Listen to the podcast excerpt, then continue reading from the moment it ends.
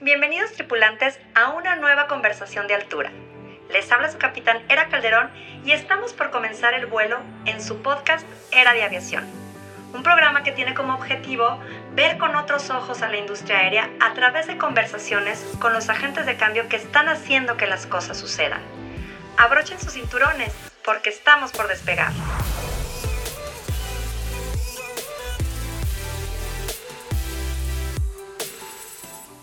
Bienvenidos tripulantes a un programa más de Era de Aviación. Les habla su capitán, Era Calderón. Era de Aviación es el podcast donde entrevistamos a los actores de la industria aérea que están haciendo un cambio en el sector aéreo, para que conozcas más a fondo esta apasionante industria de la aviación. El día de hoy te invito a que me acompañes, ya que estuve conversando con el licenciado Martín Pablo Zazueta, director del Aeropuerto Internacional de Guadalajara, quien nos estuvo platicando sobre cómo se desarrolla el crecimiento de infraestructura en los aeropuertos. Te platico que Martín es licenciado en Derecho. Cuenta con dos maestrías, una en maestría en gestión y dirección de aeropuertos y otra maestría en seguridad y políticas públicas. La experiencia de Martín Zazueta como director aeroportuario data de 1994, por lo que tiene más de 28 años continuos desempeñando esta función, donde ha participado en la organización desde el ámbito aeroportuario de grandes eventos como son el Foro Económico Asia-Pacífico APEC, la Cumbre de Líderes de América Latina, el Caribe y la Unión Europea, y la Cumbre de Líderes de Países Industrializados y Emergentes, mejor conocido como el G20. ¿Te imaginas tener a los aviones de todos los presidentes en tu aeropuerto?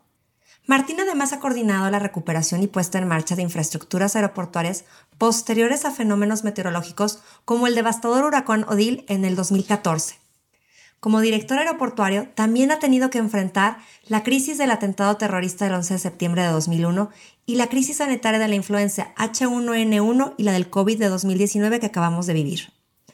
Como te platiqué, actualmente es director del Aeropuerto Internacional de Guadalajara y presidente del Comité de Seguridad, Facilitación y Tecnologías del Airport Council International en América Latina y el Caribe. Actualmente, Martín cursa el noveno cuatrimestre de la licenciatura en Dirección y Administración de Aeropuertos y Negocios Aéreos de la URN y es un apasionado del mundo de la aviación. Por favor, quédate a escuchar esta interesante plática si siempre has querido saber qué factores determinan el desarrollo y crecimiento de un aeropuerto. Seguro que te encantará este programa. Comenzamos. Hola, hola, buen día. Les habla Era Calderón y les doy nuevamente la bienvenida a nuestro programa Era de Aviación. El día de hoy nos acompaña en esta conversación de altura Martín Pablo Zazueta, a quien ya les presenté hace unos momentos. Bienvenido Martín, muchas gracias por estar aquí con nosotros. Hola Arandeni, muy buenos días, buenos días a todas las personas que nos escuchan y disfrutan del mundo de la aviación. Muchas gracias, muchas gracias por estar aquí. Te, platico un poco, Martín. Cuando conceptualizamos este podcast, estuvimos preguntando a nuestra audiencia sobre temas que fueran de interés para la comunidad. Eh, nos llamó mucho la atención que les interesaba conocer sobre el desarrollo y el crecimiento de la infraestructura de los aeropuertos, por lo cual me pareció muy adecuado platicar este tema contigo. Eh, precisamente, Martín, por tu experiencia de 28 años como director aeroportuario y como actual director del aeropuerto de Guadalajara, nos gustaría que nos platicaras un poco sobre cómo se desarrolla el crecimiento de un aeropuerto. Es decir, cómo decide ¿Cómo deciden o qué determina, qué determina que pueda ser el crecimiento de la infraestructura en un aeropuerto, en, los grupos aeroportuarios? Eh, ¿Cómo analizan esta parte? Bueno, eh, qué interesante, ¿no? Que la gente se, se, eh, se integre a este mundo de la aviación y sobre todo con preguntas que no creerías que estuvieran en el interés de las personas, porque apareciera que es más técnico, pero no lo es tanto, porque es muy sencillo. Realmente empiezas a necesitar infraestructura cuando la demanda te lo empieza a exigir, tus proyecciones de crecimientos de operaciones y de pasajeros empiezan a requerir y a demandar mayor infraestructura. Se oye muy sencillo, pero para llegar a esto eh, existen una serie de estudios que se hacen previos al desarrollo del plan maestro de desarrollo del aeropuerto en cuestión. Eh, es importante que, que todo el mundo conozca que los planes de desarrollo de los aeropuertos se hacen con una visión a 15 años y al máximo desarrollo posible de la concesión que tienen. Esto quiere decir que cada eh, cinco años también se hace una revisión y una actualización de estos planes y en ese momento es cuando empiezas a ver con datos más cercanos, económicos, eh, estadísticos, de qué es la actual necesidad que tú necesitas en tu aeropuerto para atender una demanda de tráfico o de operaciones presente o futura. Porque puede ser que en el inter del desarrollo de ese plan maestro quinquenal, que hay decir que son de cinco años, puede ser que tengas un crecimiento de tráfico atípico y que te ponga una mayor presión en tu infraestructura y que tengas que desarrollar inversiones no programadas. Normalmente los aeropuertos son muy estructurados o los grupos aeroportuarios en el sentido de que las proyecciones de tráfico son muy cercanas a la realidad y eso nos permite planear infraestructuras a través también, y hay que decirlo así, de ciertos estándares internacionales en lo cual te dicen cuántos metros cuadrados debe haber por pasajero en una hora punta. y la hora punta, para que lo sepamos, es aquella eh, lapso de tiempo en que tú tienes una mayor demanda de tráfico. No quiere decir que siempre vas a construir para esa hora, pero sí la tienes que atender y considerar en el desarrollo de tu infraestructura. Es como la hora pico, ¿no? De, ocupación de pasajeros. Dentro de, dentro de, del todo el horario que opera el aeropuerto, hay ciertas horas que son pico donde hay eh, mayor volumen de pasajeros, ¿no? Correcto. Es tanto para los pasajeros, en el lado de lo que es el edificio terminal, digámoslo así, vialidades, estacionamiento, todos los eh, partes que forman el engranaje del aeropuerto porque es el estacionamiento, la vialidad, los puntos de inspección, documentación, salas de última espera, puertas de abordaje, en fin, todo lo que conlleva eh, ese proceso que el pasajero muchas veces no se da cuenta que existe para viajar. El cómo trasladar tu maleta hasta el avión es toda una infraestructura para la revisión automatizada que sea del equipaje, que llegue a las bandas correctas, que el personal que esté en rampa lo pueda identificar y llevar a su, a su avión. Todo eso forma parte de esa planeación que tienes que hacer de infraestructura. En el lado aire también tienes que tenerlo, tienes una capacidad en tus pistas, en tus plataformas y te lo va dando la demanda. Entonces, tienes que planear en esos datos y en base a, estándares internacionales para poder desarrollar una infraestructura adecuada que también tiene que ser muy acorde a la rentabilidad del negocio, la rentabilidad de la empresa. No, no se trata de construir infraestructuras que se conviertan en un elefante blanco, tengas un costo de operación y luego se vea reflejado en tus costos como una terminal aérea cara que luego te hace inviable o te saca fuera de la competencia. Entonces, digamos que en lo básico, así es como se planea a través de estudios funcionales operativos de la terminal, luego pasan a estudios arquitectónicos, de espacios, de servicios comerciales, en fin, de todo lo que requiere una pequeña ciudad, que es lo que yo siempre comparo a un aeropuerto. ¿Qué, punto tan importante tocas? Y me, gusta resaltarlo porque eh, los que estamos dentro de la industria aérea, es una ciudad, es una comunidad aeroportuaria, los aeropuertos, es eh, toda la dimensión, toda la estructura es una ciudad que bien señalas. En este punto, Martín, eh, me gustaría platicar un poco sobre digo, ya nos, ya nos explicaste, y eso es cierto, a través de estándares internacionales eh, que tenemos que seguir a través del convenio de Chicago, los anexos, eh, el cual nos, nos, nos, dan una pauta para el desarrollo de la infraestructura en el anexo 14, que es muy importante para, para el desarrollo de los aeropuertos, no es como nuestra, nuestra guía. Eh, me gustaría preguntarte, ¿cómo determinan ustedes ¿Cuál es la prioridad? Que ahorita que mencionabas precisamente el lado de las operaciones, el lado, el lado tierra y el lado aire, que nosotros conocemos, ¿cómo determinan los aeropuertos qué deben construir? Eh, ¿Cuál es su prioridad? Por ejemplo, a lo mejor en la plataforma puedes tener espacio para ciertas posiciones, para ciertas eh, posiciones remotas inclusive, como en algunos aeropuertos, pero ¿qué determina o, cómo, cómo lo van llevando ustedes para decir es una prioridad crecer el edificio terminal o tenemos que construir una pista adicional? O sea, ¿cómo van determinando esas prioridades? Bueno, mira, Danilo, la respuesta está precisamente en la planeación eh, y tu demanda que estás recibiendo en cada terminal aérea. Eh, como bien lo señalas, nuestros títulos de concesión también tienen estándares de calidad a cumplir.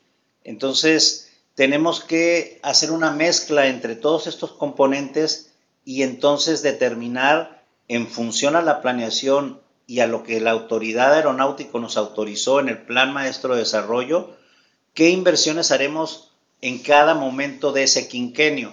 Eh, a partir de ahí se hacen las planeaciones para los concursos y edificaciones, pero tiene mucho que ver también con tu demanda por cada uno de los subsistemas. Si nosotros ya tenemos un déficit acumulado de posiciones eh, comerciales para la atención de vuelos, pues será una prioridad. Si tienes un problema en documentación porque te faltan mostradores, pues será en ese aeropuerto esa prioridad. Depende mucho de las condiciones de cada, de cada aeropuerto, pero déjame decirte que hay un tema eh, muy importante para GAP, para el Grupo Aeroportuario del Pacífico, y creo que para todos los grupos aeroportuarios, y es, es un tema que siempre está en la mesa, la experiencia del pasajero. Hoy nosotros ponemos en medio de nuestras decisiones al pasajero, a nuestros clientes.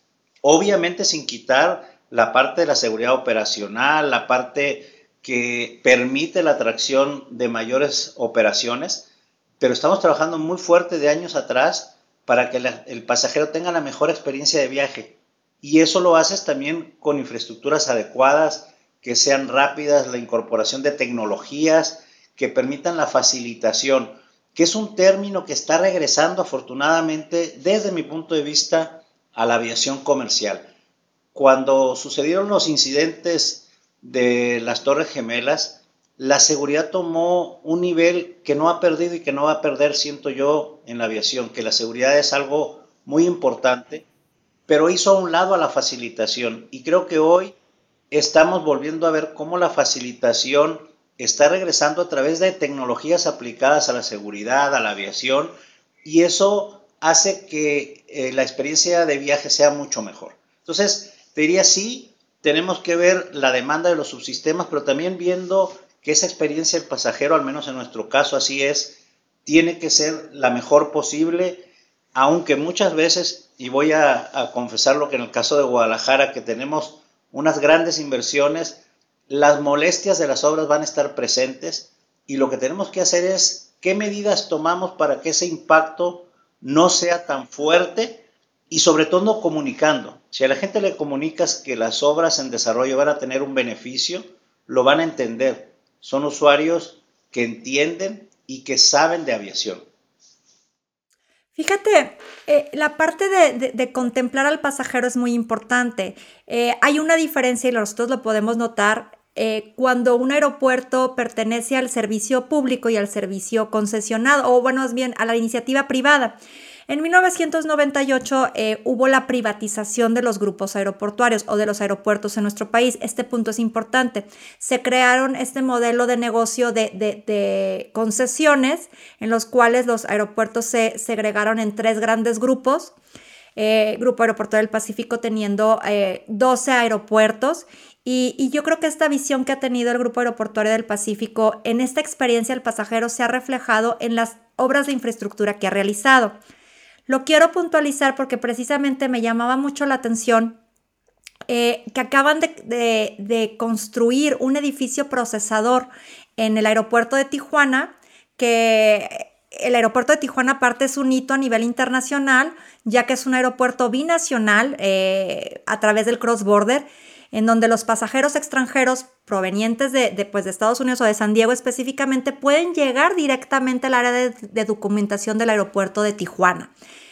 Eh, este tipo de, análisis o de pensamiento que tiene, de, interés que tiene eh, el grupo por dar esa facilitación, como bien señalas, o esa, esa experiencia al pasajero, creo que es inédita.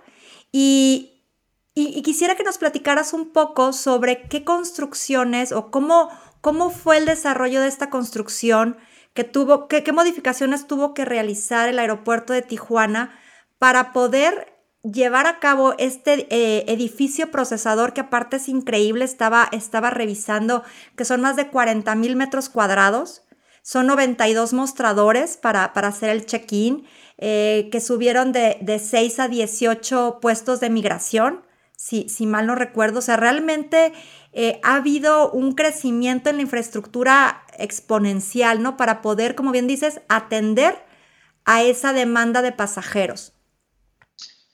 Pues sí, mira, eh, lo tocas, sería el, aeropuerto de Tijuana y apuntaría es el único aeropuerto binacional que existe en el mundo en realidad.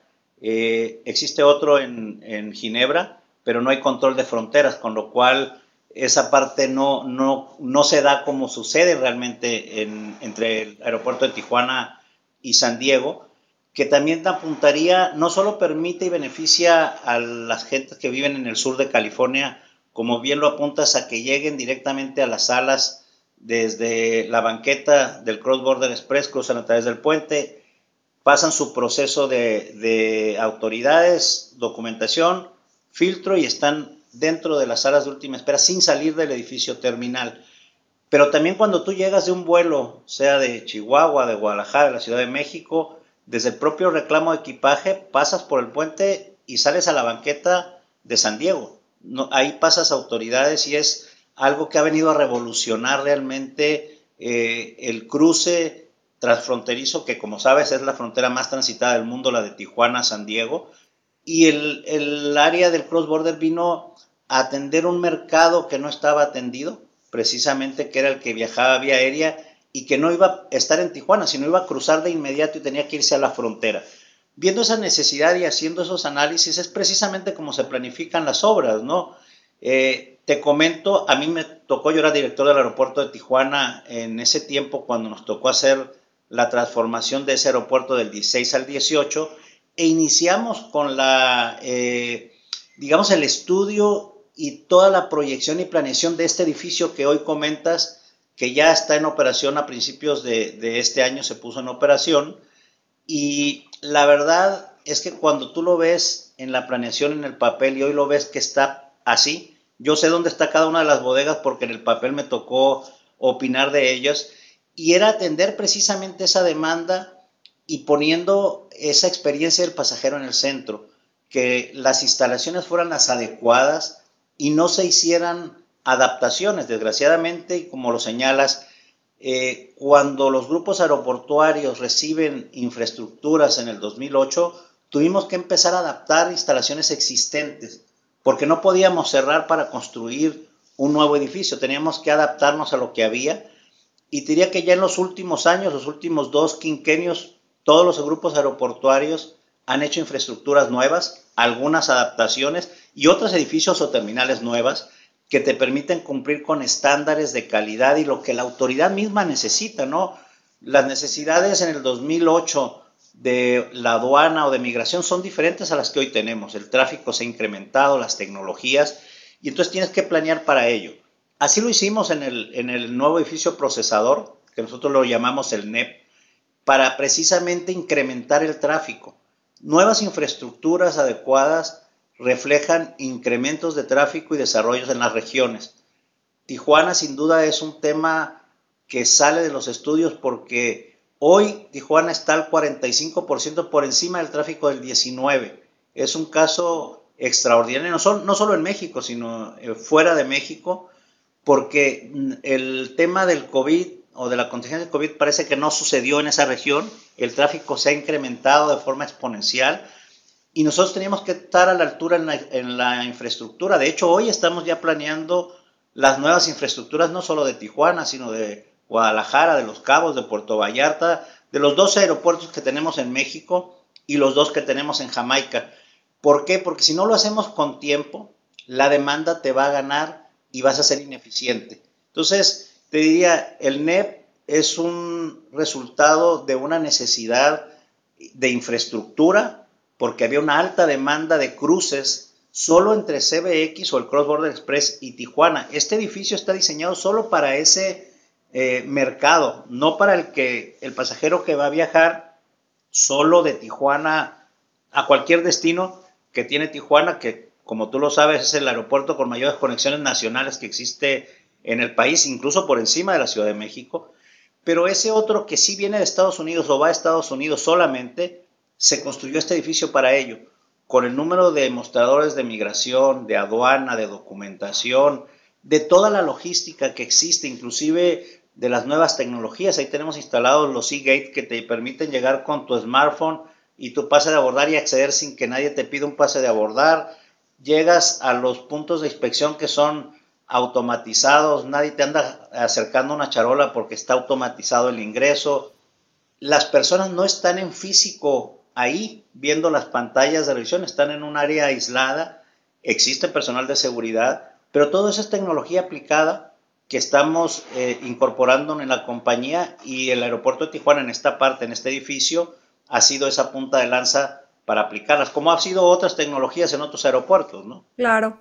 Fíjate qué importante, porque la gente es muy fácil verlo, como bien dices, o sea, llegar como pasajero y decir qué bonito edificio. Sin embargo, la inversión que tienen que ustedes eh, que proyectan y que tienen que acumular, por ejemplo, ahorita que decía, son, son, son eh, previsiones que se hacen a, 15 años y que se van actualizando cada quinquenalmente. Sin embargo, son inversiones de más de 5 mil millones de pesos, por ejemplo, que obviamente para obtenerlo tiene que haber una muy buena planificación financiera que inclusive situaciones como la del COVID seguramente en un momento dado modifica esa planificación. ¿Por qué? Porque no contemplábamos nosotros el tener un paro de operaciones, o sea, como, como eh, sector aeronáutico, ¿no? Nunca eh, pensamos parar casi no dos años, pero sí hubo un tiempo en que se estuvieron bajando mucho las operaciones aéreas. Entonces, todo eso eh, te modifica un poco el programa para desarrollar, para poder eh, recuperar eh, ese ingreso para poder invertir en la infraestructura. ¿Cómo enfrenta este tipo de situaciones ante estos retos que tiene a través de un plan maestro de desarrollo con la FAC, los aeropuertos, para poder decir, oye, ¿sabes qué? No, no tuve el ingreso que esperaba durante este año ¿Cómo puedo reajustar o cómo puedo reprogramar? ¿Cómo hace esa parte los aeropuertos de decir, eh, tuvimos esta situación? Bueno, eh, nada, para, para apuntar, la inversión del NEP fue de 6 mil millones de pesos. Eso fue lo que invertimos y aún no concluimos el quinquenio. Seguimos invirtiendo en Tijuana. Vamos a crecer en plataformas y en una serie de subsistemas que hoy demandan para poder atender este tráfico. Lo que comentas atinadamente eh, cuando tú presentas a la autoridad aeronáutica, en este caso a la FAC, tu plan de inversiones a través de tu plan maestro de desarrollo, lo haces también en lo individual. Digamos, el aeropuerto de Tijuana, el aeropuerto de Manzanillo, el de Los Cabos, cada uno tiene su proyección y son autorizados así. El tener un grupo aeroportuario sin duda tiene muchísimas fortalezas como grupo porque te permite cuando tienes en algún aeropuerto un problema, lo hace fuerte otro, la diversificación del mercado. Pero para este caso en particular, los cumplimientos son eh, por monto y rubro y son por aeropuerto. O sea, si yo tengo un cumplimiento mayor en un aeropuerto que me está demandando mayor tráfico, no se lo puedo sumar a otro en el que tengo menor tráfico y tengo menor inversión. No cada aeropuerto tiene eh, su inversión autorizada y eso también es una fortaleza de la concesión porque eso garantiza que cada aeropuerto va a tener su desarrollo y eso va eh, muy unido a las demandas de las regiones, de tráfico y de todo lo que hemos comentado anteriormente. ¿Qué pasa cuando hay momentos eh, no planeados, como lo fue la contingencia?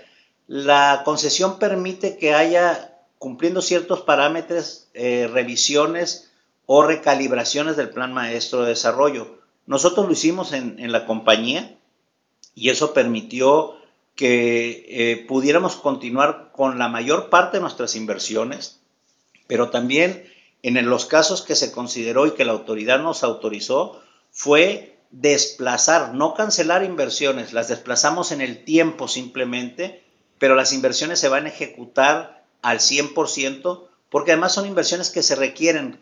Te lo decía, no es porque se nos ocurrió decir vamos a construir una nueva terminal, es porque la demanda te lo está exigiendo de tráfico. ¿Qué sucedió? Como tienes, digamos, una, dos años, que eso es lo que nos ha sucedido, ¿no? Dos años donde el tráfico empieza a regresar este año 2023 en algunos de nuestros aeropuertos, caso de Guadalajara, al tráfico del 19 o un poco por encima, Entonces, estos dos años que tuvimos son los que nosotros pedíamos a la autoridad, permítenos desfasar para poder estar en las mismas condiciones y la autoridad lo entendió y así lo autorizó. En el caso de Guadalajara, solamente las inversiones que se desfasaron fue la Terminal 2 por 18 meses, pero la segunda pista, plataformas, ampliaciones del actual edificio, vialidades, todo se está desarrollando y tenemos que concluirlo en el 2024. Esa es una obligación de la concesión y que tenemos que cumplir por año y al final del quinquenio nuestros compromisos de inversión en los rubros. Cuando hablo de rubros son cuando decimos se va a construir una segunda pista, se tiene que construir la segunda pista, no puedo decir me voy a llevar este dinero para construir ahora una sala de última espera. No, tienes que cumplir rubros y montos. Tenemos que hacerlo como parte de la concesión. Y si el mismo modelo de concesión, en el caso de México, te permite eh, solicitar a la autoridad, si está justificado, que se haga un estudio y o una recalibración para las inversiones. Acabas, acabas de contestar una pregunta que te iba a hacer precisamente. ¿Cómo, cómo, ¿Cómo sabe el grupo aeroportuario o el aeropuerto cuándo es necesario construir una pista adicional, no? Y es precisamente lo que acabas de comentar por la demanda, ¿no? Que, no es algo que quieras o no hacer, es se requiere por, por, la demanda de operaciones. En este punto eh, me llama mucho la atención y te voy a leer algunas cifras. En cifras de pandemia, ojo, no, no son cifras de 2019, sin embargo son, son números bastante altos para, para la situación que vivimos. El ICM, nada más para, para tener este dato, tuvo un tráfico de 36 millones de pasajeros aproximadamente. Cancún, que fue el segundo lugar, tiene aproximadamente 22.3 millones de pasajeros. Guadalajara, que es, es el aeropuerto que bien, eh, tienes a bien dirigir, eh, está en tercer lugar con aproximadamente 12.21 millones de pasajeros. Tijuana fue el cuarto con 9.67 millones de pasajeros y escuché que estiman mover para 2034 17 millones de pasajeros de eh, en, este, en este plazo. Realmente es un plazo corto para incrementar de casi 10 millones a 17 millones, lo cual me parece muy interesante. Tenemos a Monterrey en quinto lugar con 8.27 millones, a Los Cabos con 5.47 millones de pasajeros y Puerto Vallarta con 4.5 millones de pasajeros. Este es el tráfico que se estuvo moviendo en 2021 y me llama mucho la atención porque cuatro aeropuertos están en este top, top 5, top 6 de, y son aeropuertos de GAP. O sea, quiere decir que precisamente la inversión que han estado haciendo en infraestructura, en tecnología, ha estado redituando o ha sido en base a este flujo de pasajeros. Me llama mucho la atención, ¿cuántos pasajeros puede atender por hora el aeropuerto de Guadalajara? Bueno, y esos, en esos datos que siempre son interesantes los números, decirte que el Grupo Aeroportuario del Pacífico es el mayor operador de tráfico de pasajeros en el país, por encima de la ICM, si lo vemos como grupo aeroportuario, porque no perdamos de vista que la ICM es el cuarto grupo aeroportuario que en el 2008 el gobierno federal decidió desincorporar de ASA, aunque nunca salió a, privatizarse, pero, pero hoy es un grupo aeroportuario, al igual que lo es ASUR o lo es OMA o lo es GAP.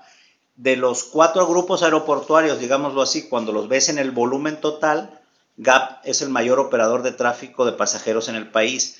Eh, y efectivamente, estos números que tú das son bien interesantes porque en este año pues en el caso de Guadalajara, que es el, aeropuerto más, más grande de GAP y es un aeropuerto metropolitano, va, a rebasar la, barrera de los 15 millones, que es la que estábamos en el 19. Eh, Tijuana seguramente estaremos llegando entre los 11 y medio y 12 millones de pasajeros este año, Nandeni. Ni siquiera vamos a esperarnos para el 30 y tanto. Yo creo que esos números, Tijuana es un aeropuerto de estudio, porque en el pasado era un aeropuerto que crecía al 1% y hoy tiene crecimientos impresionantes. Los turísticos, Cabos, eh, Vallarta, eh, esos pueden crecerte de un año a otro el 25 a 30%, depende mucho de las condiciones de la zona de inversiones turísticas, ¿no?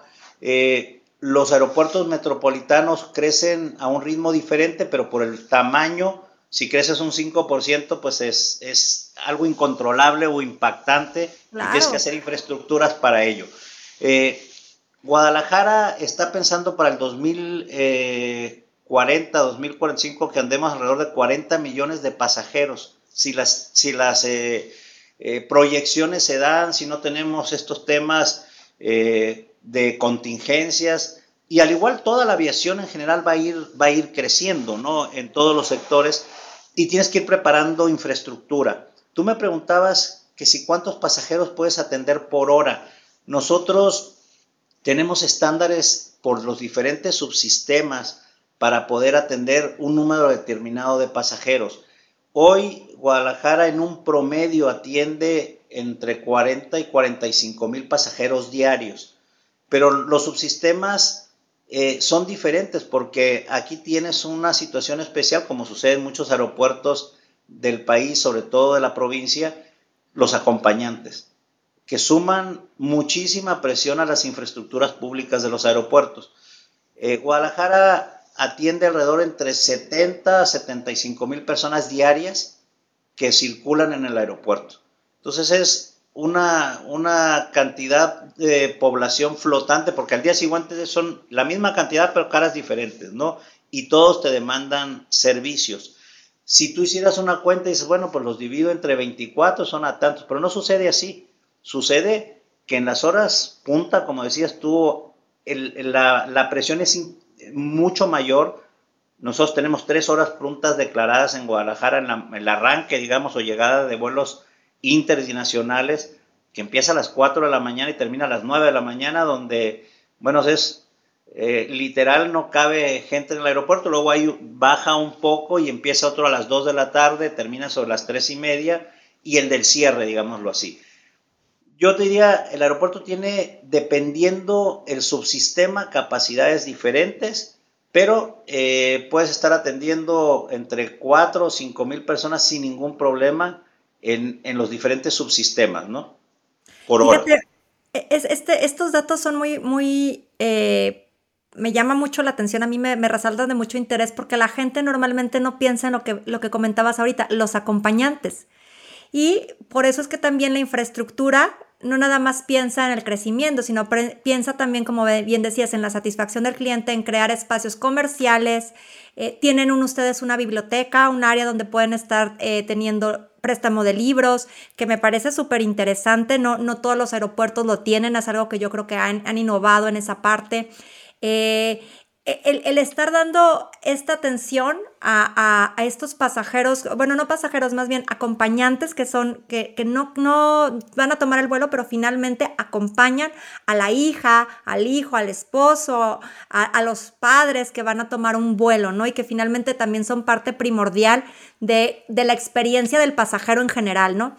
¿Cómo, ¿Cómo, ha visto esta parte? ¿Cómo ha atendido de eh, ahora el grupo aeroportuario este sector? Me llama la atención porque es algo que normalmente no pensamos, solo lo traemos a, la plática, ¿no? ¿Cómo piensan ustedes en, estos acompañantes? Bueno, yo, yo siempre le digo a mi equipo y en general en las reuniones que tenemos de la compañía que hay que pensar y caminar los aeropuertos como pasajero, como usuario si tú lo haces así, vas a poder ver qué necesidades tienes para quienes visitan tu infraestructura. La verdad es que sería imposible atender eh, cada solicitud de cada visitante porque cada cabeza es un mundo, ¿no? Entonces tenemos que trabajar para la gran mayoría, hacer eh, y desarrollar espacios amplios en los que permitan las circulaciones, facilitar las áreas de documentación, de acceso, tener una oferta comercial adecuada para cada sector del aeropuerto. No son los mismos productos los que tú puedas tener en el ambulatorio público que los que tengas en sala de última espera. Los alimentos y bebidas en un sector y otro son diferentes. En todo eso hemos trabajado y hoy estamos desarrollando, en el caso de Guadalajara, un edificio que nosotros denominamos de usos mixtos, que son 40 mil metros cuadrados que vamos a agregar y que van a ser parte del edificio actual y no te estoy hablando del nuevo edificio, que ese es un punto y aparte. Este nuevo edificio que, hoy estamos desarrollando y que esperamos tener en operación para verano del año entrante, va a constar de un hotel de 180 llaves que es súper necesario dentro de la infraestructura del aeropuerto y un edificio de oficinas atendiendo a un sector que está dentro del aeropuerto, que nosotros estamos cierto que no lo atendemos de la forma adecuada y con esto lo vamos a hacer. Y eso empieza a generar el cumplimiento de las expectativas no solo de pasajeros y de visitantes, sino de la propia comunidad aeroportuaria, que ese es otro sector que también eh, usa tus infraestructuras, ¿no? Que, que, lo tienes que atender y tienes que pensar cómo hay un lugar en donde las personas puedan estar mayores tiempos en el aeropuerto, porque todo el mundo pensamos como lo que es una terminal aérea una estación multimodal que llegas, te subes a otro y te vas. Hay veces que los pasajeros están 12 horas porque vienen de lugares remotos y los traen temprano, los dejan y su vuelo es en la noche. Tenemos aeropuertos que tienen esas eh, características, Tijuana es uno de ellos, Guadalajara es otro. Guadalajara atiende no solo la zona metropolitana de la ciudad, sino atiende a siete estados de la República, donde por conectividad, por precios, por competitividad, la gente toma la decisión de volar de Guadalajara o llegar a Guadalajara. Entonces eso hace que pasen más tiempo por ajustes, por lo que tú quieras en el aeropuerto. Entonces tienes que tener servicios para esas personas. Este nuevo edificio que estamos construyendo y que te comento tendremos eh, el año entrante en operación, va a venir a cumplir lo que hoy tenemos seguramente temas de deficiencias de atender a estas personas. El estacionamiento, la demanda de estacionamiento es impresionante, ha crecido muchísimo. Vamos a crecer el estacionamiento para cuando termine todo el desarrollo del Plan Guadalajara, que será en el 2026, vamos a llegar a casi 10 mil cajones. Entonces tienes que empezar a atender los diferentes subsistemas. Tenemos estacionamientos de larga estancia, cuando en México no pensábamos en eso, o sea, decíamos aquí, te paras ahí o te paras ahí. Hoy tenemos que atender lo que está sucediendo en un mundo globalizado. Tienes que pensar cómo lo que se está haciendo en otros lados. Aprendes de los viajes, aprendes de lo que se hace en otros aeropuertos, en las, en las reuniones que tenemos, y tú has estado en varias de ellas de ASI, las buenas prácticas. Eso es lo que hay que traer. Lo que hemos hecho en Guadalajara de tener áreas diferentes, como el área de lectura, en las áreas de juegos para los niños. Es un aeropuerto amigable con los animales. Tenemos áreas en las cuales los perros puedan, eh, junto con sus eh, propietarios, puedan estar con ellos o que hagan sus necesidades. O áreas de descanso que no existían, con mobiliarios adecuados para ellos, sin que sean una sala VIP, que sean públicas, tenemos cabinas de silencio en las cuales tú puedas trabajar o tomar una llamada. Hemos hecho cosas diferentes en el aeropuerto y no, no le tenemos miedo a eso. Al contrario, hemos sido eh, bien recibidos, digamos, con esas iniciativas. Claro, porque eh, como dices, cada cabeza es un mundo y cada persona tiene diferentes necesidades. Entonces, al traer estas opciones, las personas se sienten atendidas. Qué interesante y, me encanta que nuestros tripulantes lo escuchen para que cuando vayan al aeropuerto de Guadalajara o alguno de los aeropuertos del Grupo Aeroportuario del Pacífico puedan ver con otros ojos las instalaciones, no nada más pasar, llegar y, abordar el avión, sino que empiezan a descubrir estos, estos, estos puntos que acabamos de comentar, ¿no? Y, me encantaría que nos platicaras este, lo de este nuevo edificio terminal que estás, que está, eh, cómo va a ser esa infraestructura, para cuántos pasajeros, que si bien estamos hablando de fechas como 2026 y que pudieran generar, o pudiera pensar los, los tripulantes que son fechas lejanas, en el sector aeroportuario nos llegan rapidísimo porque, porque es demasiada la planeación, la preparación y obviamente el desarrollo, ¿no? Sí, bien lo dices, no, se oye muy lejano, eh, pero nosotros ya tenemos un contador de días. Eh, y estamos trabajando a marchas forzadas. No a partir de hoy. Este edificio lo traemos planeado desde el 19. Estamos con, con las inversiones de este plan Guadalajara que originalmente era 2020-2024 y por la contingencia se extendió al 2026.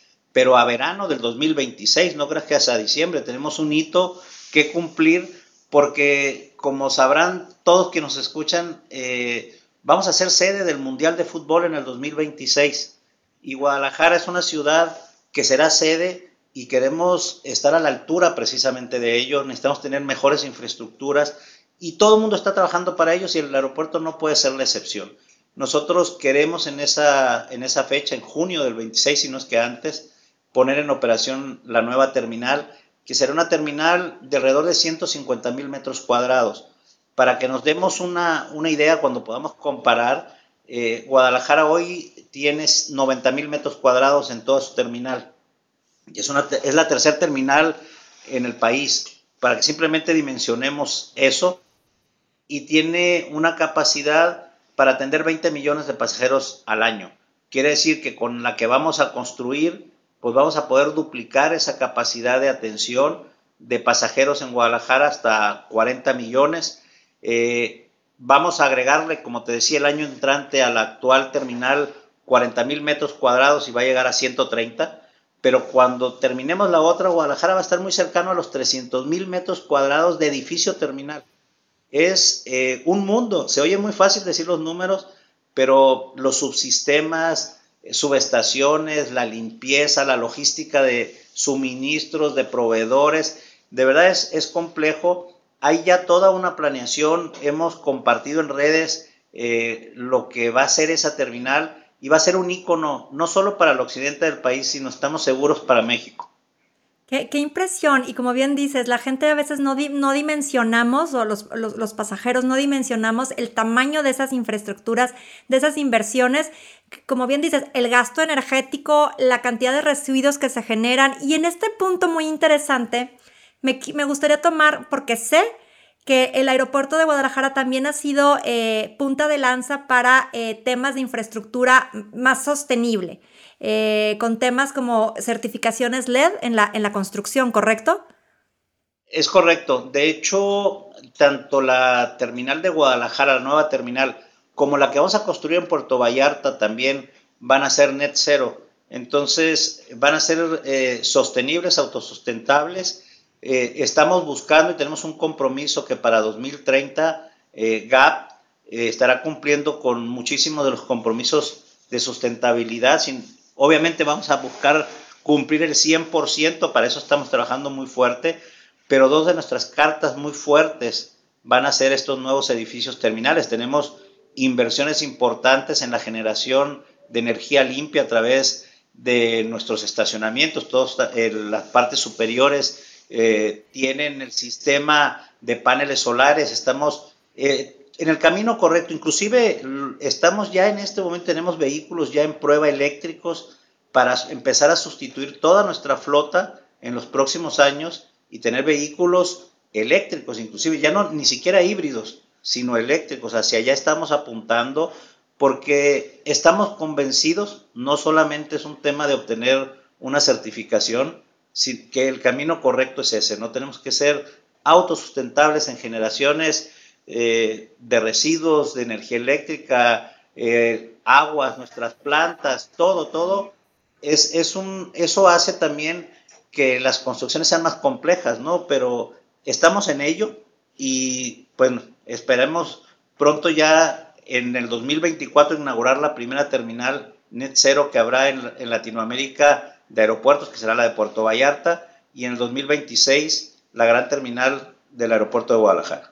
Qué gran logro, Martín, porque a, nivel internacional se está buscando precisamente esta, esta pues, lucha contra el cambio climático y obviamente el sector aéreo no se puede quedar atrás. Entonces, todo, todo este, estos esfuerzos que están haciendo desde la construcción, desde la infraestructura pensada en ir caminando a hacia esa meta, yo creo que es, es totalmente digna de aplausos, ¿no? De, reconocimiento, porque, porque como bien dices, no es, no es nada más construir por construir, sino construir con, con una meta, ¿no? Con, con, un, con una visión de también eh, ser autosustentable, es, es, yo creo que, como bien dices, un gran hito, ¿no? Para, para el grupo aeroportuario. Eh, me encanta la plática, Martín. Eh, ya estamos este, a punto de aterrizar. Me gustaría que nos platicaras ya por último eh, qué pueden esperar los pasajeros, eh, los tripulantes que vayan a estos aeropuertos de grupo aeroportuario. Que, que, como te comento, les pido yo que vayan y vean con nuevos ojos estas infraestructuras, estos edificios, todos estos procesos, cómo, cómo los analiza o cómo los piensa, que, veamos a la aviación con nuevos ojos, ¿no? Que despertemos a una nueva oración. ¿Qué, nos, qué les puedes decir a nuestros tripulantes? Bueno, eh, sin duda tú lo has dicho correctamente, que nos vean con otros ojos. Eh, somos eh, los mejores socios de las regiones. Nosotros queremos ser parte del desarrollo de cada una de las regiones donde están nuestros aeropuertos emplazados. y estamos trabajando para ellos con todos. Somos infraestructuras que lo que reflejan es desarrollo y el buen desarrollo económico de cada región. Y también sociales, también hacemos obras sociales dentro de los aeropuertos. Ya habrá oportunidad en otra ocasión de platicar de lo que hacemos a través de las fundaciones, la educación, que es a lo que nosotros apostamos. Pero sí, te diría, véanos con otros ojos, visítenos. No quiere decir que tenemos resuelto todos los problemas, porque eso sería una mentira. Pero sí estamos empeñados en, en hacer cosas diferentes, en cumplir con la expectativa de nuestros usuarios, en nuestros pasajeros. Y si hay algo que aportar, bienvenidas las críticas constructivas, para eso estamos, para corregir. Y en el camino estamos, ¿no? Yo creo que son 22 años de, de concesión, todavía nos quedan algunos años por delante, pero nadie puede decir que los aeropuertos que recibimos en el 2008 son los mismos que hoy tenemos. Nos falta por hacer, seguro, estamos empeñados en hacerlo, pero creo que estamos en el camino correcto. Y, la verdad es que con la aportación precisamente de los tripulantes, de nuestros pasajeros, pues en mucho nos ayudarán y nosotros estamos empeñados en, en, ser mejores cada vez. Queremos ser la mejor opción de viaje, queremos ser una opción en el país, en el occidente, para poder atender las demandas de aeroportuarias y de las regiones de encarga, no hablamos de carga, que es otro tema importantísimo también. El mundo de la aviación, y tú lo sabes, es tan apasionante que podemos hablar días aquí. Horas. Pero hoy tocó esto, pero encantados de, de, aportar lo que, lo que podamos nosotros en, en, cualquiera de los foros que haya y abierto obviamente a cualquier comentario de, de tus eh, seguidores, que sé que son muchos, en cualquier tema que nosotros podamos colaborar.